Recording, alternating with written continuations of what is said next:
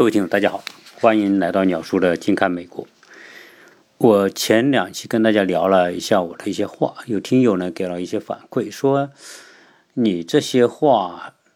要跟大家啊画的稀奇古怪，然后要大家跟大家来讲这个话的内容，这不就是一个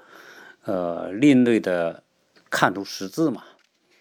我我想这个他说的也没错，实际上我这个话呢。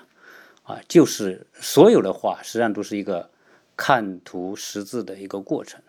啊。因为画它总想表达一些内容啊。我那天谈了一幅画，就讲这个科技对当代人类的影响哈。现在呢，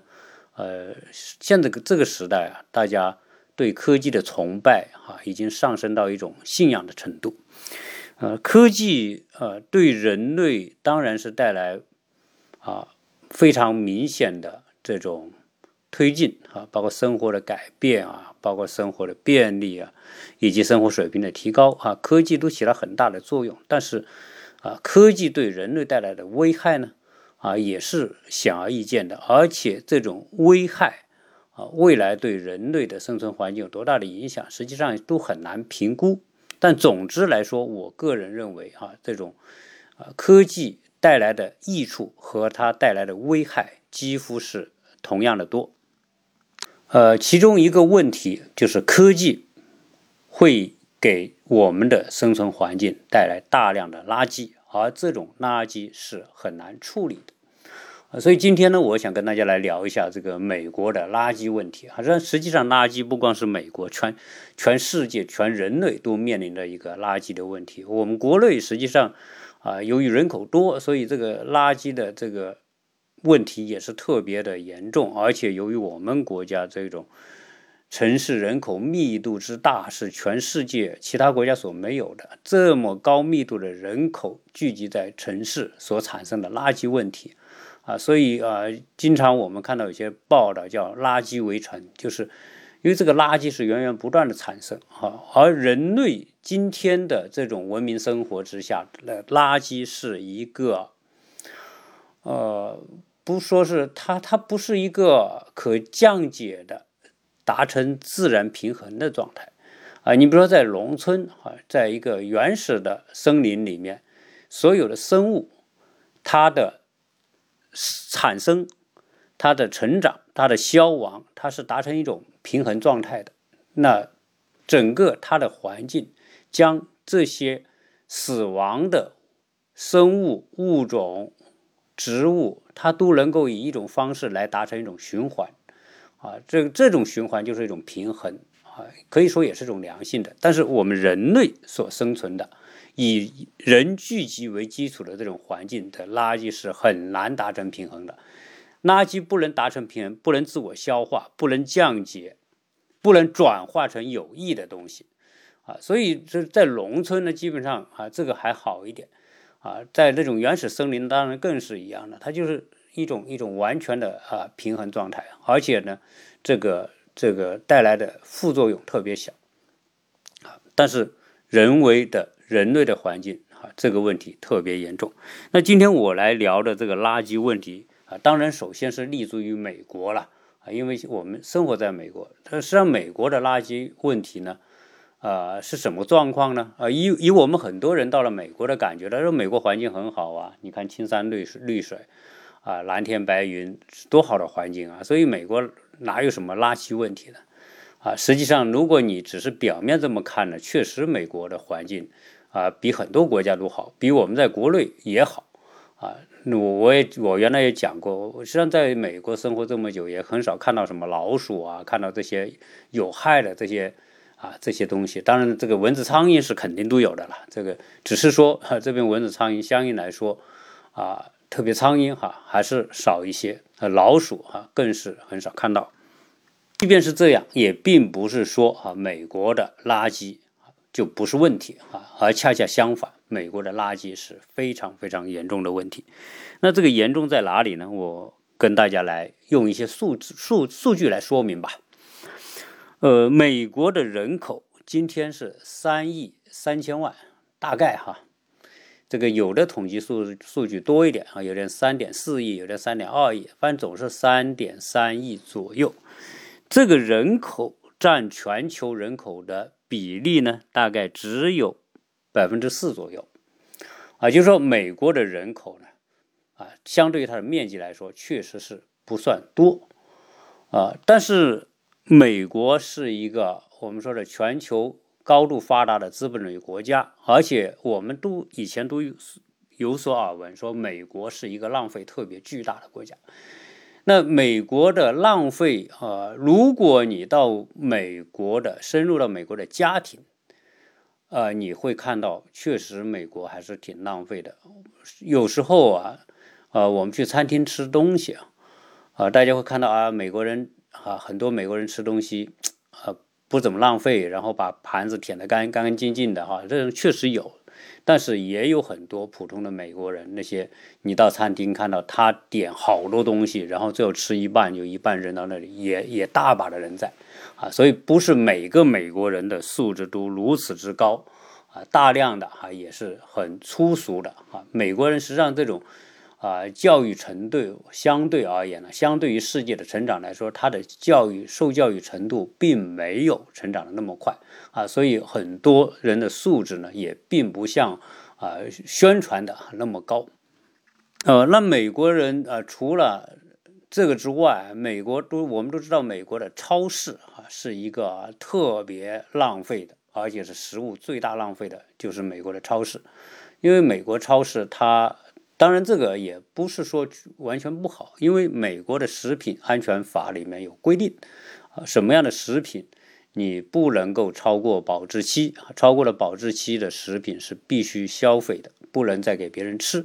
那这样意味着，你看美国多少的超市，那么多超市，那些呃面包啊，各种牛奶啊，各种什么其他的食物，你到美国的大超市去一看，哈，就是。啊有卖新鲜蔬菜水果的，这是肯定有的。然后呢，你会看到卖呃这个肉类的啊，什么牛肉、猪肉、羊肉、鸡肉啊，各种各样的肉啊，这你一一个那种冷藏柜一排，你可以随便。那美国的这个超市里面还有很多什么呢？还有很多是做好的食物，那些比如说啊那些沙拉呀，或者是其他的，它已经调配好的啊，还有大量的那些熟食类的东西也有。呃，各种面包，那你这些食物它都是有个保质保鲜期和保质期的，保质期的时间范围之内啊，这些东西是可以销售的。过了保质期，这个就不能销售。那不能销售的，基本上干什么呢？啊，就是给它消费啊。当然，你说有人说啊，有些。这个食品银行现在美国不是经历这个新冠疫情，很多人都没吃的嘛，很特别是一些比较贫穷的人，那面临食物短缺的问题，那所以很多超超市呢，会将一些接近于过保质期的那些食物，面包啊，各种牛奶之类的哈，总之超市的那些东西啊，他就可能会捐到一些食品银行，或者捐到一些教会，由这些慈善机构再将这些。还能吃的，但是接近过期的这些商品呢，就分发给一些有需要的、比较贫困的家庭啊。当然，这个呃，它也是美国的一种机制吧，一种一种调节机制哈。那总之说，你这些穷比较穷的家庭啊，你能够得到这种帮助，而且你不用钱啊。当然，这也是一种平衡啊。但是呢，呃，除了这些之外，大量的还是有很多食物是要消费的。啊，不是所有的食品都能够分发给那些人啊，所以美国的超市是生产垃圾的一个大户。呃，美国人，美国人买东西有时候也是，你看，就是现在这个疫情啊，大家老美到这些超市买东西，也是大袋小袋，然后一买就一车。以前美国人就是这样，我们说美国人他。由于这个这个购买不像中国方便嘛，你一般都要开车出去，有时候很多大家平时上班的话，更不是说随时可以去买点什么东西。像中国下楼梯啊就能找个找个市场菜市场就能买东西，美国没这么方便，所以一般美国人一个星期出去买一次，一一买肯定就是一车，然后把冰箱全部塞满。啊，然后美国人呢也过各种各样的节日啊，这美国人比较注重节日，所以节节日呢买很多庆祝的东西，什么圣诞节、感恩节、逾越节，呃，这个 Halloween 哈，这个这个鬼节，这是各种各样的节日，他也买东西来装点一下啊。所以你会到美国，因为美国房子比较大，啊，他买这些东西呢啊，就就有地方放啊，但是。我们不经常也去一些美国人家里淘一些东西的？你到他家里去，他的地下室储藏室里面看到好多好多东西，实际上那些东西都是最后都是要扔掉的啊。所以，啊，美国人哈，这个人口不多，但是美国人生产的垃圾可是可是触目惊心啊。数据说明，美国生产的垃圾产生的垃圾各种。啊，不管是超市的、家庭的、工厂的，占全地球垃圾产生量的百分之三十，哈，你就知道百分之四的人口产生百分之三十的垃圾。美国每年的塑料，光塑料这一项的垃圾大概就有三千四百五十万吨，哈，这个可怕吧？那是三千多万吨，呃，然后美国。人每天的垃圾产量大概是七磅，呃，一年每个人大概是两呃，大概是两百三十斤啊，这个是统计的哈，这个按公斤呢有一吨多啊，一吨多的垃圾。美国的垃圾当然跟全世界都一样嘛，分两种，一种是可回收的啊，一种是不可回收的。不可回收的基本上都是属于生活垃圾。那生活垃圾里面，那其中一大块是食物残渣，对吧？但我原来也讲过，美国人的这个食物处理呢，分两种，一种呢就是可以通过下水道排掉的，因为所有美国人家庭厨房那个那个洗碗池下面都有一个搅碎机，你把这些什么食物的残渣、菜汤啊什么那些东西，只要不带骨头的东西，能够能够打碎的东西，你倒到这下面去。开搅搅碎机把它搅碎之后呢，它就排到下水道里啊。所以美国的自来水啊交费是含两部分，一部分就是水，你用了多少吨啊，你你付多少钱，呃，然后一大块是下水道的维护啊，因为你要排这些残渣啊，从从从下水道排出去，啊打虽然打碎你排出去，但是你长期这样往下水道排。那这个下水道到一定时要清洗、要疏通的，那个疏通是要费用的，很贵的。所以，呃，我们的这个水费里面，其中有一半以上基本上就是这种清洁啊下水道的这些费用啊，而且它是固定的，不管你用不用，你哪怕你一一吨水都没用，你也得付这个下水道的费用。那有一些，比如骨头，那那搅拌机。搅碎机是打不碎骨头的。呃，说说个不好听的这个笑话，我刚到美国的时候啊，我就听别人讲，他说这个搅碎机什么都可以搅，你往下倒就行。我那我也相信了，我就把有些骨头也倒进去，结果那骨头是搅不碎的啊，咔啦咔啦咔啦啦打，然后你像骨猪骨头那么大，你根本不可能打碎啊。后来我又把它掏掏出来啊，就知道只能掏那投那些软的东西进去。那那些不能打碎的啊，包括其他的什么玻璃瓶啊，什么那些打碎了那些东西，你就不可能打到里面去了，对吧？那基本上呢，就是啊，其他的一些残渣，你就得用袋子装好啊，扔到垃圾桶里啊。因为这美国每家每户都有垃圾桶，呃，基本上美国的垃圾，我觉得处理是不好的。很多人说美国处理什么向美国学习，美国垃圾处理真的做的不好，那跟欧洲和日本比，那差的太远了。啊，是基本上来说，它的垃圾一般一个家庭两个桶到三个桶，呃，两个桶的话，那就是一个桶是装可回收的，一个桶是装不可回收的，啊，对吧？它根本比如可回收的，它根本根本没有去分类的，啊，还有的地方就多一个桶，比如你有带花园的，花园要自己打理的，它多一个桶就是装那些。呃，后花园的一些树啊、树叶、树枝啊、草啊什么的，那你可以，所以你最多就三个桶。呃，那虽然美国的日常垃圾管理是有规定的哈，我看到是社区管理都有规定，它一般都有七大七大项啊。第一大项就是食物残渣，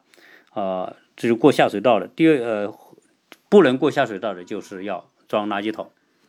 呃，第二类呢，就是属于。电器、电子产品，这些美国的电器、电子产品呢是不可能随便扔的。比如像我们啊，往往垃圾桶边上一放，人就把它收走了。美国不可以，你第一你放到这里，他不给你收啊，你要电子产品，它有专门的渠道来收啊。比如有些你在你在沃尔玛买的，你可以送回沃尔玛去，他可以可以给你回收，但是不是他卖的，你送给他他不收。那美国呢，就有一些授权的啊，就是给了他 license，给了他执照的啊，可以回收这些电子产品的，你电器的，你可以给到他。但是你给到他之后，你是给他钱的。比如你我一个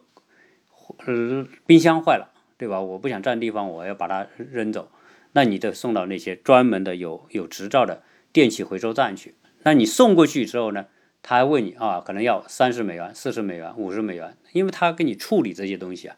啊，至于他怎么处理，他这是是啊，是他的事情。但是呢，你要放到我这里来啊，我帮你解决这个垃圾的投放问题，你给我钱，对吧？这个在国内没有。国内你一个冰箱虽然是不值钱，你卖个十块钱还能卖吧，别人免费帮你拿走。但是在美国不可能啊，你你比如说，呃，我们说的抽湿机啊，或者其他的这些东西啊，啊，洗碗机啊坏了了，你都不能随便。呃，有些地方是有规定，比如我们这个社区，它每年给你一次，你可能大的东西给你投死，放三个东西，扔三个东西，你可能一个床垫或者一个沙发破沙发，可能一个电器，哎，这这一年当中呢，这一次可能是我们这个社区呢跟这个啊专门的垃圾回收的公司联系好啊，我们这个社区付了他钱，他来一趟把这些东西收走。呃，对于可用的旧东西。那那好说，而美国这一点我觉得还是比较成熟的。对于二手的可用品，它有很多渠道来周转，啊，可以卖，可以赠。那个卖呢，基本上现在呢，呃，都是在网上卖了。呃，你可以通过亚马逊，亚就像国内有没有闲鱼啊什么的这些二二手网站，那美国亚马逊也有卖这个的，eBay 啊也有卖这个的。呃，美国还有一些其他的这些网站，呃，Cry。Classlist 这个这也是一个网站，专门回收的。呃，Close Five 还有还有那个 OfferUp，呃，Let Go 啊，这这些呢都是属于专门，你可以它开通这样一个相当于一个二手货的自由市场，然后你在网上注册，注册之后呢，你把你要卖的东西图片说明价格你上传上去啊，有人就来找，找到之后呃给联系你，然后过来把这个取走，给你点钱啊，基本上呢。啊，这也是一种啊处理的方法。那么还有一些呢，就是呃捐呐，捐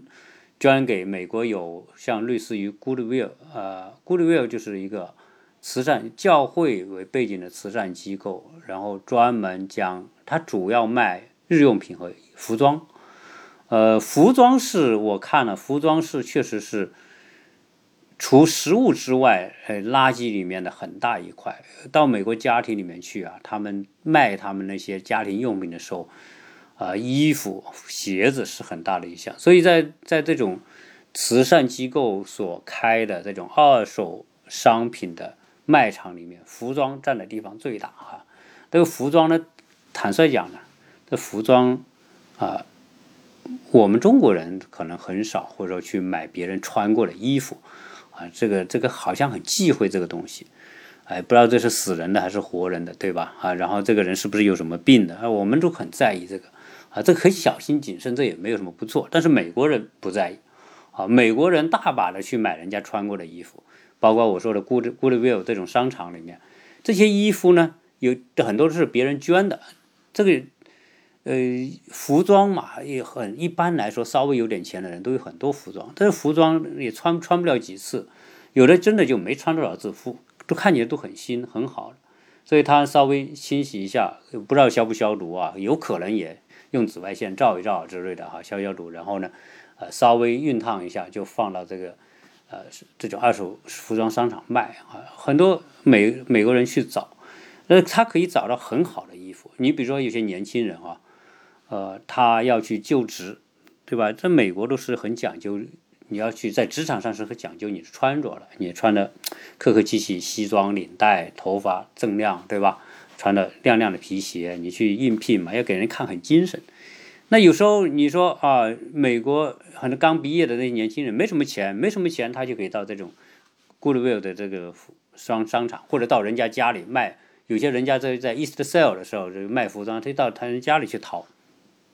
淘一些很很看起来很新的这个西装啊，打着领带，这个这个也很漂亮啊。你他穿出来，你根本不会知道说这个衣服是是二手的还是不二手的，当然是他自己知道。但对他来说，他只是需要一个很体面的一个外表形象。所以，所以这种很多人，就算很多不是为了求职的啊，就很多普通的，我看很多中年妇女啊，甚至年轻人。啊，也有很多去买这种二手衣服的啊。总之，他们不在意，可能他买回去再消一下毒啊，再整理整理啊，照样穿得很快乐出来。甚至他都会告诉你，我这个衣服是在 Goodwill 是买的二手的啊，也没那些听到人也不会觉得你穿的这个东西就就这这是观念问题。所以在美国呢啊，这是他的这种周转的方式之一。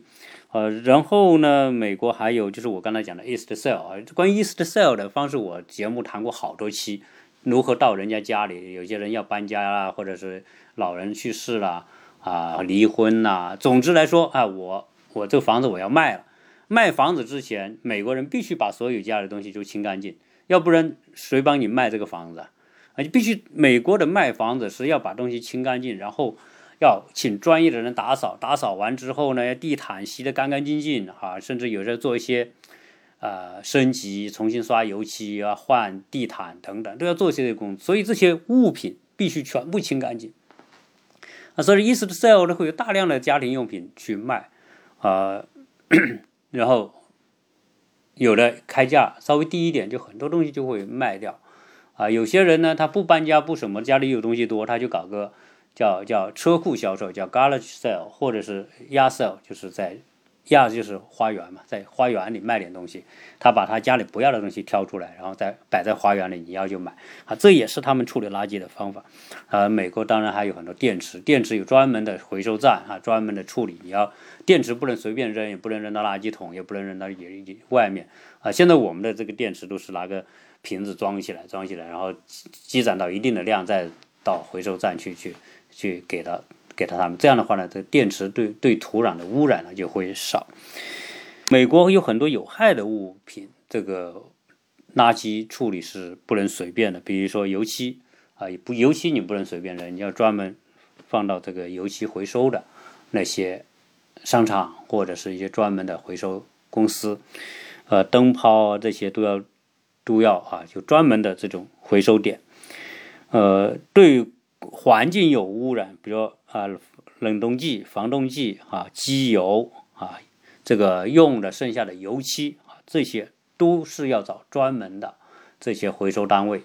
来来处理。所以在美国啊，它规定是基本上是这样。但是呢，是不是每个美国家庭都会很认真的去遵守呢？我觉得也不一定。基本上这些垃圾啊，你因为它就两个桶嘛。呃，最多三个桶，所以可回收不可回收，我看很多东西也就大家也就扔到一起，扔到一起的往外面一放。每个我们这边是每周一回收公司来收，呃，美国的呃回收公司呢，啊，我也讲一讲，因为我在洛杉矶的时候呢，我们那边的回回收公司是呃叫 WN 哈，它是叫 West Management，就是呃废物管理公司。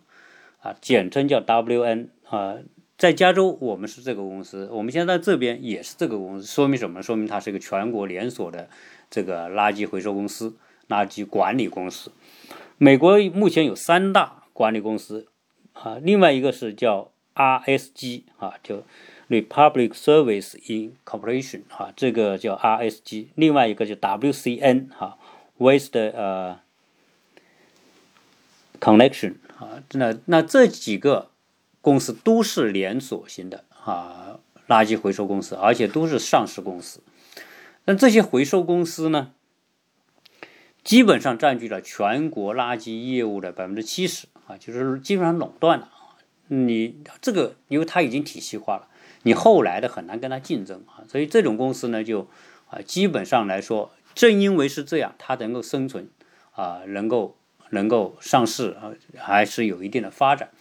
垃圾回收公司呢，实际上啊，除了说呃上门来收这些垃圾，各个小区收这些垃圾之外，它还有很多相关的业务，它包括回收业务，呃，包括垃圾的处理、填埋啊这些啊焚烧啊这些都是属于垃圾公司它一条龙，所以它是一个很大的一个产业体系。在这边，美国的垃圾回收啊，每个月一般来说是付费二十到三十美元，反正帮你倒一个星期倒一次，也说就是倒四次吧，啊，四个星期嘛，倒四次的一次大概五美元左右或六美元左右，大概是这样。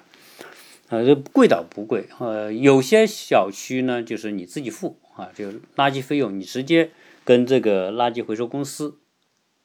签合同，他每每个星期来收。啊，你每个月付费给他，他给账单给你。那有些小区呢，啊，它的物业管理费里面呢，它便于为了便于管理啊，它就会，呃，与这个小区所有的垃圾回收啊，都由这个物业管理公司来和垃圾回收公司对接啊，这是管理的比较好的。为什么？因为这个物业管理公司它可以对垃圾回收公司提要求啊，所以呃，这种。这种呢，我觉得也是种方法。然后呢，你这个业主，你每个月所交的物业管理费里面就包含了这个垃圾费用，你就不用单独再交垃圾费用了啊。但当然，你这个物业管理费就高一点嘛。基本上这种呢是属于比较好的小区才这样做啊。普通的、比较一般的，或者是管理的不那么好的小区，根本就他就不会提供这种服务啊。你自己去找这些回收公司。啊，所以这样一来呢，就会出现一个问题，就是产生大量的这些啊要处理的垃圾。呃，当然，美国要处理的垃圾呢，是无非哈和其他国家一样嘛。呃，垃圾它可能会做些分拣啊，把一些有用的东西啊，它通过流水线啊，我是曾经看到这个视频啊，就是美国这个垃圾流水线，这些回收公司把垃圾拉回去之后呢。啊，它还是过一下流水线，过流水线的目的是什么呢？就是因为它本身第一道啊，在家庭里面，它它没有分的那么细嘛，不像日本七八个桶啊，是什么矿泉水瓶的盖子啊，就单独单独拿个箱子装，对吧？啊，瓶子瓶子身子就是一个装纸、金属、铜、铁什么，它都都分分得很清清楚哈。然后你就你在家里就要把这些分好类。啊，回收公司只按类把这些回收箱里的垃圾箱里的东西拿走，它自然就等于说把这个工作呢就放到了家庭来分类，对吧？哦，现在我们国内也做这个，这是种我觉得是种进步，而且这是特别好。美国到目前为止没这个东西，就给你一个桶，你你你可回收的，你全部往里扔。那那这些回收公司呢？你看我们每周来的这个垃圾回收公司分两类，一类是回收生活的车辆。生活垃圾，它专门这个这个车呢，就专门收生活垃圾。你这个桶不是有个生活垃圾桶吗？它就只收那个桶。那另外一个可回收垃圾的桶呢，就是由那个可回收的那个垃圾车过来收。啊，那它收回去之后怎么办呢？过流水线，过流水线就把里面的垃圾呢，把一些金属啊、塑料啊、其他的用品啊、橡胶啊，它就分类。可以回收的，它就分分成，所以这个工作呢就变成在啊回收公司来完成啊。那那这个呢就工作量就变得很大，甚至甚至这个也有很多危险啊。有有一个视频就讲有个有个人他站在流水线里面挑啊，就是用眼睛来看看完之后挑，这个还是很落后的嘛。挑之后结果他看到有个东西，这个东西不知道什么，他拿出来看，结果是个烟花。这个烟花在这个环境上爆炸了，哗，在这个在这个啊。分分类站里面啊，这这个这个炸的很很吓人的那种啊，这个这这样正好这个摄像头把这个给拍下来啊，所以美国呢，它要啊有这个分类，分完类之后呢，再去做回收。好，那么我们讲到这个啊不可回收的那些生活垃圾，就直接去填埋了啊，美国也是要填埋的，但是由于填埋。这个污染特别大嘛，所以后来就出现了一个问题，就是美国将大量的可回收垃圾分类完之后怎么办？以前也有填埋，以前也有回收利用，对吧？但是现在呢，在对于美国这样一个国家来说，做垃圾的这种处理啊，是一个成本高昂啊、得不偿失的啊。最简单的方法就是什么呢？就是把这些垃圾分完类之后呢，打好包，压缩，然后用船、用集装箱运到别的国家去。啊，这因为这是一个回收的嘛，这是可会可利用的。呃，由于很多国家有这个条件，那比如说人力很便宜，对环保要求不那么高啊，政府也不怎么管，那这样一来呢，美国的这些垃圾回收公司呢？啊，就把这些，你看垃圾回收公司，他就把这些回收来的东西就卖给其他国家，他他这东西赚钱的，多少钱一吨啊？什么塑料瓶多少钱一吨？铜、铁、其他的纸张多少钱一通？我们国家的九龙纸业那个女老板对吧？那那就是收这些美国的这些广告纸，压缩出来拉到嗯拉拉到中国，再重新去制造纸。他就做这种倒卖这个纸浆，这这个这个回收的这些纸，他他都发财了啊！可见美国这个垃圾量很大。那美国呢？现在这些呃垃圾啊，可回收垃圾和生活垃圾都大量的出口到其他国家。那基本上呢，在全球十二个国家。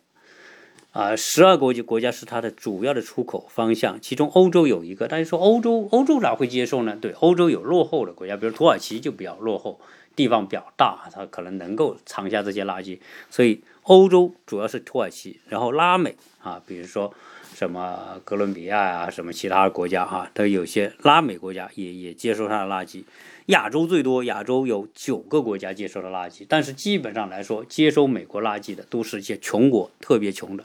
主要是因为劳动力便宜啊。那拿到这些垃圾之后呢，啊，各个国家在买进美国这些生活垃圾啊之后，呃，就有一个产业链来处理这些，从中获利啊。实际上，中国原来是。在二零一七年之前，中国是全世界进口外国垃圾最多的国家，进口大量的外国垃圾。当然，其中有一些是属于可回收的啊，这些垃圾、工业垃圾、电子垃圾啊等等。那这个原来我在广东住过啊，在广东呢有一个就是南海南海市啊，有个叫大沥镇的啊。你原来我们住的离那个地方不远，那个大沥镇。大概在九十年代啊，基本上呢就是一个有好大一个一个区域啊，就是专门来卖一些什么电子产品，什么旧电视啊、旧传真机啊、啊复印机啊等等啊，总之各种各样的，有日本的，有其他国家的啊。然后呢，还有专门就是分拣垃圾的啊，这个一个村就专门分拣分拣垃圾。什么广东有一个县叫新兴啊，就专门。处理一些电线，从外国买回来的一些电电缆，不带包着皮嘛？要把这焚烧，焚烧时候烧出里面那个芯子，然后呢再拿出来卖，铜线、铝线什么的来卖，那个污染极大极大啊！基本上在一个村庄，那那这些地方的人，这个这个水也好，空气也好，土壤也好，都出全部污染。在汕头啊，在揭阳、远海那些便于进口这些生。这个外国垃圾的一些港口、远海附近都有大量的这样的工厂来分分类处理这些东西，啊，但虽然是啊获得了一些再加工的原料，但是带来的污染极其严重。在这些第三世界国家哈，在处理这些西方国家的进口垃圾的时候，啊，带来的一个最大的影响就是环境破坏。啊，这个环境破坏，我刚才讲，除了地表水、地下水、土壤、空气的污染之外呢，啊，有很多的污染，比如说重金属的污染、电子垃圾，其中涵盖很多的铅、汞、铍、铬啊等等这些东西，有些是拆解，有些是要烧。那这些过程当中就产生巨大的污染啊，这些污染，比如说在生活在这个区域里面的一些人，身体都会受到极大的伤害。如果是孩子的话，那的智力都会下降啊，呼吸各种呼吸病，各种癌症啊，基本上啊，像这种专门处理垃圾的地方，或者是填埋垃圾的这些大的填埋坑、堆积垃圾的地方，周边的居民都不同程度的有有有很严重的疾病啊，有的就是癌症啊，其实一个村一个村的癌症，癌症村啊，我你在网上搜癌症村，中国有很多这样癌症癌症村啊，当然这些癌症村有些就是因为它附近就是大的垃圾的这填埋场、堆场啊，但有些是专门做这些非洲垃圾处理的。这个我们国家在二零一七年之前啊，大量的垃圾来，为什么来呢？就是因为这个是一个很巨大的产业链，啊，这些有些专门进口垃圾的这些公司、商人，把这些垃圾买回来，比如说他买那些这个这个塑料类的哈，他买进来按一吨一百五十美元一吨压缩的打包的，拿回来之后呢，分拣再制作成那些。可再次利用的这种塑料颗粒啊原料，那这塑料颗粒原料呢，基本上要卖八九百美元一吨，对吧？那个这差价有这么大，所以他把这些东西来这个处理过程当中，它能够有利可图啊。这也是为什么过去这个垃圾啊，外国垃圾会会大量进口的原因啊，是因为中间有利啊，包括你要包括那些金属。铜啊、铝啊、铁啊，各种各种其他可回收金属的这种这种进口，然后那东西都是污染特别的严重。在所有的进口，就是美国出口到其他国家的垃圾里面，百分之三十是跟服装相关的，百分之二十是纸类啊，其他的金属各种各样的啊。这是讲到这个美国啊，大量生产这些垃圾。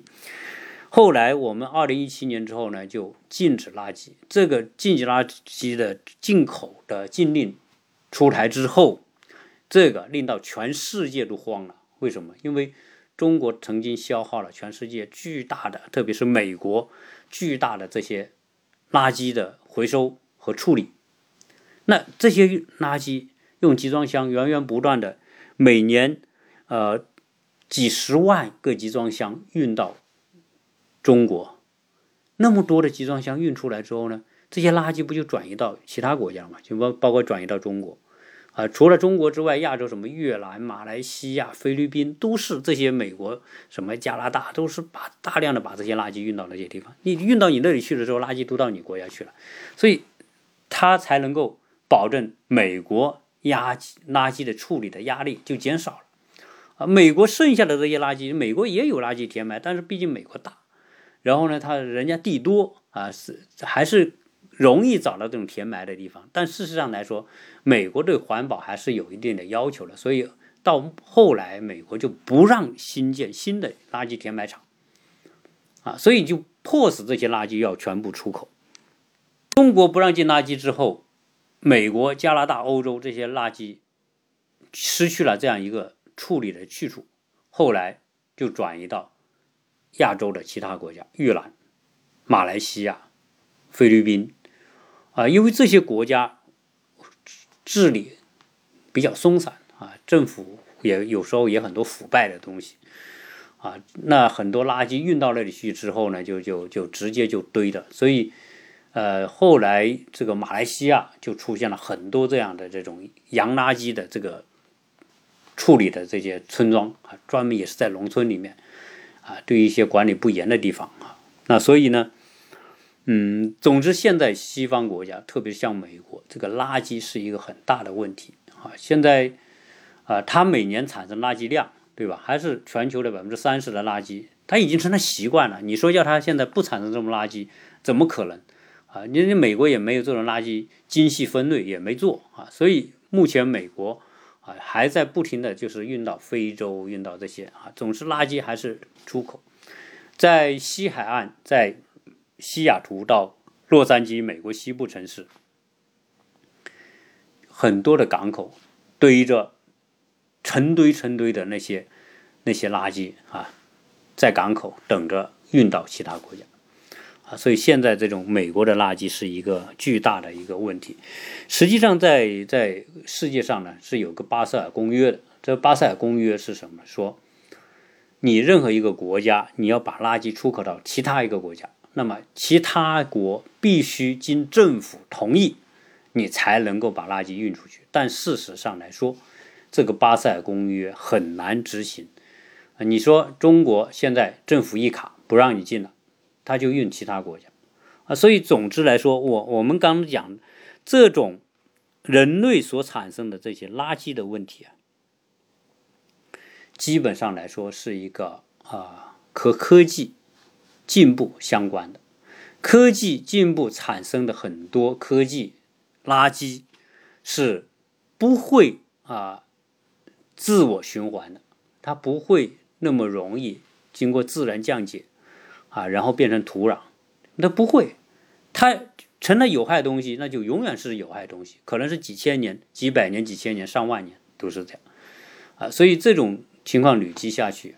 这个人类的环境为什么是是不乐观的？有时候为什么我画画哈？那回到我刚才最最初讲的，为什么我画这些画？当然这是我个人的一种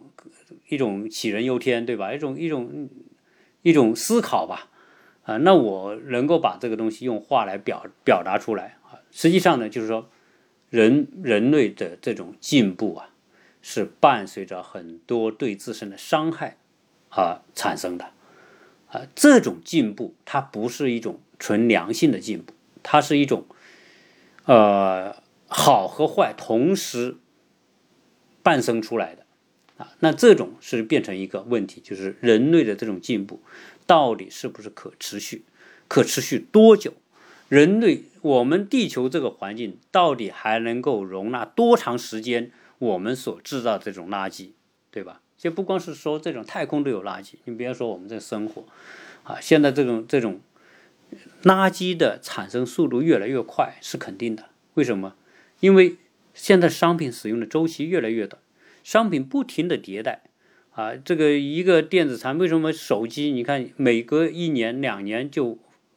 就推出新的，推出新的，啊，大量的这种东西都潮流化推出，所以这种潮流化推出根本没有考虑自然的环境的承受能力，而只考虑说这些公司这些资本需要居住利利润的要求，它不迭代如何？创造新的销售，没有新的销售，如何有新的业绩，对吧？所以，我我觉得我们现在所走进这个轨道啊，它是一个非常险恶的，啊，就是这些险恶的东西呢，呃，又是让你还不容易察觉。当然，只有像我这样吃了没事做哈，来去想这些事情。当然呢，也有很多人会，呃，会会对这些东西提出警告。但总之来说，啊，这个话题。如果落实到我们每个人，就需要我们每个人去改变我们的生活和消费习惯，啊，能够不浪费的就没必要去浪费，啊，你比如说家具，家具的使用寿命是很是是可以很长的，对吧？那你干嘛要经常去换新的？但是那些家具工厂会说，你不换新的，我的家具怎么卖？对吧？它就变成一种矛盾。好，那关于啊美国的这些垃圾的问题啊。我我想呢，就是拨开表面啊，我们看到美国光鲜的这种好山好水、自然环境啊，就我也经常分享一些照片。确实，你从照片看啊，到了秋天啊，景色很美；春天景色也很美，对吧？那这种环境之下，是伴随着美国的垃圾的这种大量的出口啊，将这种污染大量的转移到其他国家带来的啊。这从某个角度来说是一种不道德的行为，啊，但是，但是，这个世世界就是因为发展不平衡嘛，发展处于高端的这些国家就可以有很多方式将很多的危害转移到其他的国家，所以从从这个角度来说，啊，垃圾的产生，科技的进步，啊，它有时候是一个无解的一个一个话题。我们知道它有这种严重的问题，但是我们知道这种问题。也很难真正的有效的处理，所以呢，哼，啊，这是啊，垃圾问题一直一一定会存随着人类的进步啊变得越来越严重啊。大家会说科技嘛，科技可以解决垃圾问题，科技不是可以可以通过各种方式手段来来来消除嘛，消除各种问题嘛？对，垃圾就是科技带来的问题，然后我们要用更多的科技来解决这些问题。这就是人类科技走向的一个一个循环，而且是一个恶性循环！科技进步带来更多的问题，带来更多的垃圾，垃圾带来更多问题，需要更多的科技，更多的科技带来更多的问题啊！这就是我们不想面对的一个不得不面对的一个问题。那这一期跟大家就就聊这么多，谢谢大家的收听。